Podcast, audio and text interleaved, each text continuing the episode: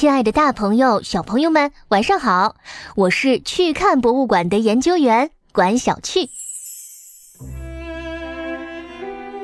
前几天我们知道，印象派艺术家莫奈、雷诺阿喜欢在户外画画。今天的这位艺术家毕沙罗，可以说是他俩的老大哥。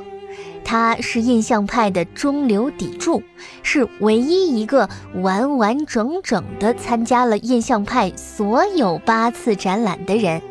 他聚起了印象派的这一批艺术家，可以说没有毕沙罗就没有印象派了。毕沙罗是个富二代，可他不想继承家里的生意，只一心想要做个画家，便搬去了巴黎。在这儿，毕沙罗认识了莫奈、雷诺阿等等年轻的艺术家，常常和他们一起去户外写生。可跟莫奈一样，常年在户外画画的毕沙罗，年纪大了以后，眼睛也生了病。医生说，如果还想看得见，就不能再在户外那种阴晴不定的光线里画画了。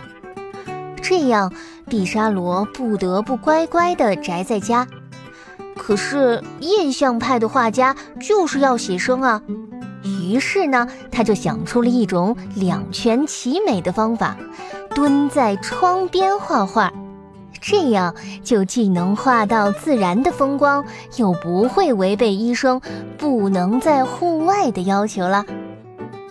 可总是对着自己家窗户前的乡村田野。画久了也没意思，毕沙罗决定去别的地方找找灵感。于是，在1897年，67岁的毕沙罗住进了法国巴黎四条林荫大道之一蒙马特大道上的宾馆里。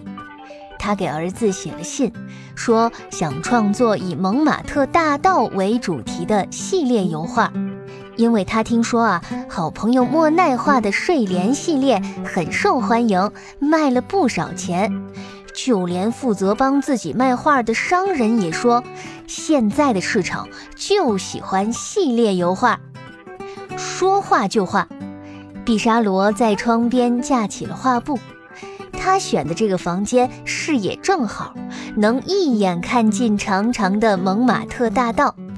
因为住的楼层比较高，毕沙罗站在窗边就尽情地俯瞰整条蒙马特大道，来来去去的人小得像蚂蚁，路过的马车透着油灯的光，商店装点着时髦的橱窗。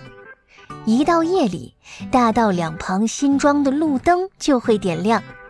然而，一向擅长户外写生的毕沙罗，这一回却遇到了困难。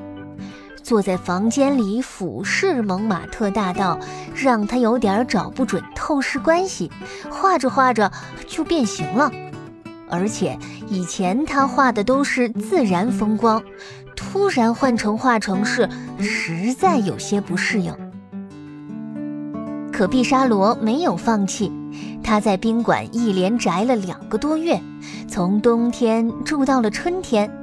等到毕沙罗离开宾馆的时候，他已经画完了整整十四幅各不相同的蒙马特大道。